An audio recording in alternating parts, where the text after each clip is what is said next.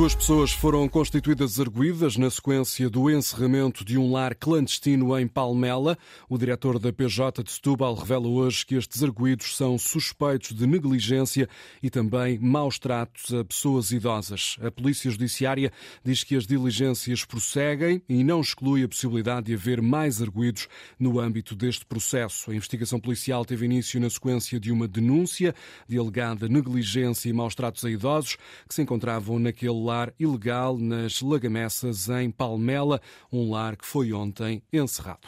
A líder da Sonai, dona dos hipermercados Continente, nega as acusações de que as grandes superfícies são os principais responsáveis pela subida de preços dos alimentos. Numa carta aberta, a presidente executiva da Sonai defende que esta ideia, Sandra Henriques, é apenas o resultado de uma campanha de desinformação. Os culpados da inflação não são os hipermercados e supermercados. Esta é uma das frases do comunicado assinado por Cláudia Azevedo. A presidente executiva da SONAI afirma ainda que o que chama de campanha de desinformação sobre as causas da inflação alimentar tem danos gravosos para a reputação do setor da distribuição. Apesar de a Organização das Nações Unidas para a Alimentação e Agricultura ter anunciado há uma semana que o índice de referência dos preços internacionais dos alimentos registrou pelo 11º mês consecutivo uma diminuição em fevereiro, a Presidente da SONAI escreve que a inflação dos produtos alimentares é um fenómeno global e que as causas estão ligadas às cadeias de produção. Cláudia Azevedo garante ainda que os hipermercados e supermercados do Grupo Sonai têm baixado as margens para acomodar o aumento dos custos, que também sofreram, e desenvolveram soluções para ajudar os clientes a minimizar os efeitos do aumento do custo de vida. O comunicado termina com a gestora a destacar o orgulho que tem na equipa do continente, numa altura em que a reputação está a ser atacada. Cláudia Azevedo a assinar esta carta aberta que o jornal Eco teve acesso com a posição da Sonai, proprietária dos hipermercados Continente, sobre os avisos do governo relativamente ao preço dos alimentos. O executivo admite tomar medidas para limitar as margens de lucro das grandes superfícies. A Confederação Nacional de Agricultura aponta o dedo aos hipermercados e considera obscenas as margens de lucro de 50% em produtos como as cebolas.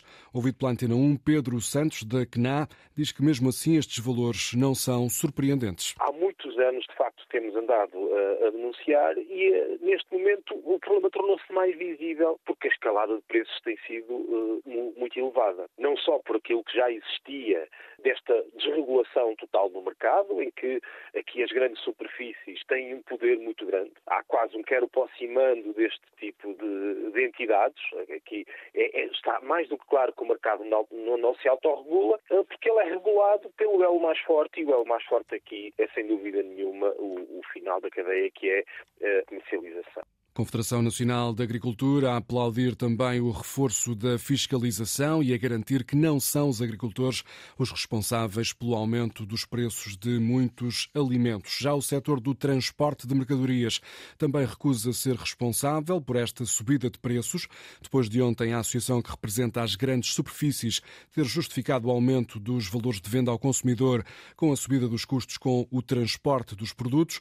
Agora, Pedro Polónio, da Associação Nacional de Transportes de Mercadorias vem desmentir esta acusação. Os preços de transporte hoje são muito, muito próximos dos preços registados nos primeiros dois, três meses do ano de 2022, portanto, no período pré-guerra, ao nível daquilo que é a distribuição dentro de Portugal, dos armazéns centrais das empresas de grande distribuição para as respectivas lojas, existirá um aumento marginal entre os 5% a 7%. Se considerarmos depois o peso relativo do transporte naquilo que é a estrutura de custos destas empresas, percebemos que o custo de transporte não pode justificar mais do que uma subida meramente marginal, no máximo 1% dos preços das mercadorias. Se existe um aumento, esse aumento tem um dono, aumento pertence às empresas de distribuição, continuarem a cavalgar isto que é uma mentira e que não se usem bodes expiatórios como nós sentimos que estamos a ser usados neste momento. Setor do transporte de mercadorias a afirmar que não vai ser o bode expiatório do aumento dos preços dos produtos alimentares.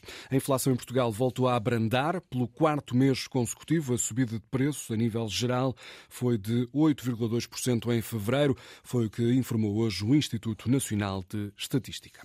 Foi uma crítica construtiva. O ministro da Saúde agradece os reparos feitos pelo Presidente da República sobre a capacidade de resposta do SNS.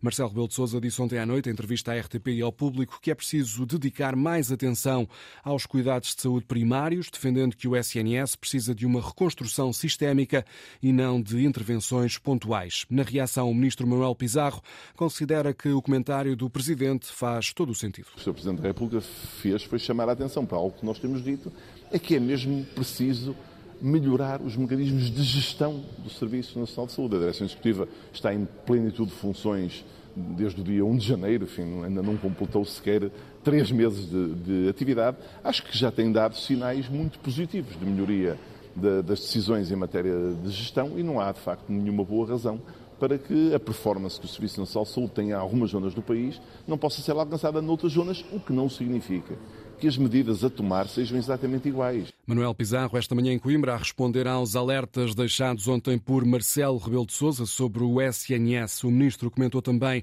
o escândalo sexual na Igreja. Pizarro esteve ontem reunido com a comissão independente que estudou este fenómeno.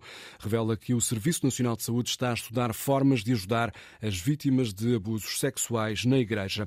E há mais um padre suspenso preventivamente. Em Braga, o arcebispo decidiu afastar de funções um sacerdote que consta da lista Rita Soares apresentada pela Comissão Independente para o Estudo de Abusos Sexuais. A lista que chegou ao arcebispo de Braga tinha oito nomes. Em comunicado, a Arquidiocese explica, no entanto, que três dos padres mencionados já faleceram.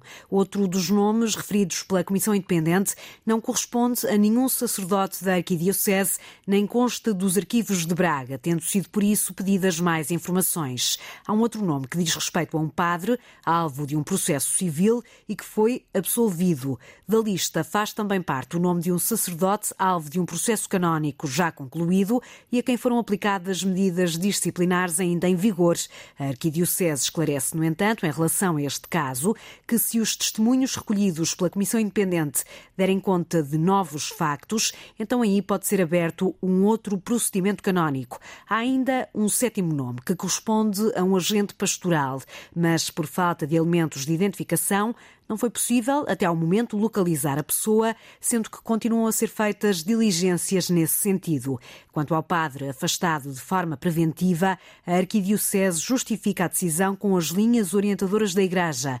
Na nota hoje conhecida, a Arquidiocese de Braga sustenta que pedir perdão não é suficiente e que são necessárias ações concretas, como apoio psicológico, psiquiátrico, jurídico e espiritual para todas as vítimas. Contactada pela Antena 1, a Comissão de Proteção de Adultos e Pessoas Vulneráveis de Braga diz que foi criada uma estrutura de apoio às vítimas com vários protocolos e que já há pessoas a receber esse apoio.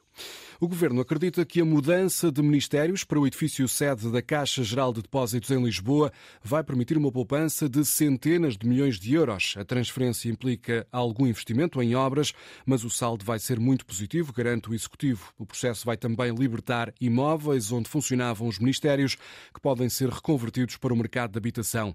A Ministra da Presidência apresentou hoje mais detalhes na Tércia Simões sobre este processo. A concentração de ministérios e de outros serviços vai iniciar-se ainda este ano, sendo que as obras devem demorar quatro meses. Os ganhos serão da ordem de 600 milhões de euros. Contas feitas ao preço do metro quadrado dos edifícios alugados, frisou a Ministra da Presidência. Esses edifícios são o Ministério da Economia, da Educação e a Presidência do Conselho de Ministros. Segundo a Ministra, os primeiros ministérios a passar para o atual edifício da Caixa Geral de Depósitos são o da Habitação, Economia, Coesão, Agricultura e Ambiente. E Mariana Vieira da Silva destacou as vantagens desta mudança. Além dos ganhos que decorrem deste edifício ter sido desenhado e construído com um objetivo específico de ter dimensões de arquivo, de acessibilidade, dimensões de uh, energia e de organização de trabalho muito distintos daquela, daquela que hoje existe, como um objetivo fundamental.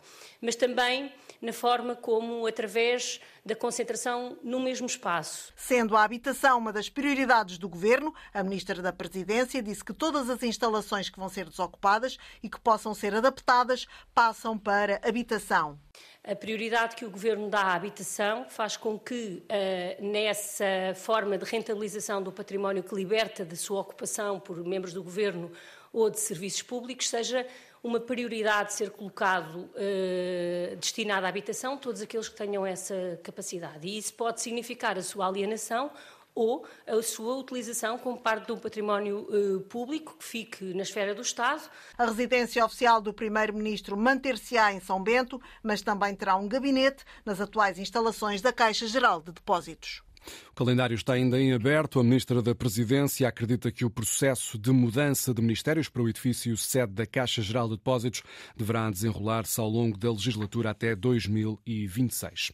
O presidente do PSD Madeira e líder do governo regional entende que há uma estratégia do Partido Socialista em lançar o regresso de Pedro Passos Coelho à vida política. Miguel Albuquerque considera que há uma cortina de fumo para distrair a opinião pública. Esta desgraça que nós temos de um governo inoperante, incompetente, incompetente, ineficaz, um primeiro-ministro não tem rumo para o futuro do país, é bom para o Partido Socialista encontrar estas cortinas de fumo, lançar estas candidaturas, lançar estes regressos que não são nada, a não ser cortinas de fumo, para distrair o país daquilo que são os assuntos sérios e graves que o país enfrenta devido à incompetência do governo que nós temos neste momento no país.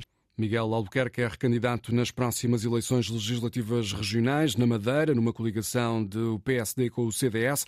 Daqui a cinco anos, o líder regional social-democrata não exclui uma candidatura às europeias. Declarações de Miguel Albuquerque em entrevista à Antena 1 Madeira, uma entrevista conduzida pela jornalista Celina eh, Faria. Aperta-se o cerco ao TikTok. A Bélgica decidiu proibir o uso desta aplicação para todos os funcionários do governo federal. Foi o que anunciou há pouco o primeiro-ministro belga. O TikTok fica assim banido dos telemóveis profissionais destes trabalhadores. O governo belga apelou também aos governos regionais para que apliquem as mesmas regras que vão ser adotadas pelo governo federal. Uma obrigação inútil é desta forma que a Iniciativa Liberal classifica a lei que obriga os automobilistas a colocar no vidro dos veículos o selo do seguro automóvel. Atualmente, quem não cumprir arrisca-se ao pagamento de uma multa que vai entre os 250 e os 1.250 euros. O deputado Carlos Guimarães Pinto, da Iniciativa Liberal, anuncia que o partido vai apresentar hoje uma proposta no Parlamento para mudar esta lei. O importante é que a pessoa tenha o seguro no carro e, podendo comprovar que tenha seguro no carro. Numa operação stop não faz sentido pagar uma multa só porque a vinheta não está Uh, não está no, no para-brisas. Isso não acrescenta nenhum valor, não, não, não dá nenhuma segurança aos outros automobilistas, é simplesmente uma obrigação inútil que causa para algumas pessoas algumas multas. Iniciativa Liberal considera que não faz sentido pagar uma multa só porque o papel do seguro não está no vidro do carro, por isso o partido vai avançar com um projeto de lei para eliminar esta obrigação para os condutores.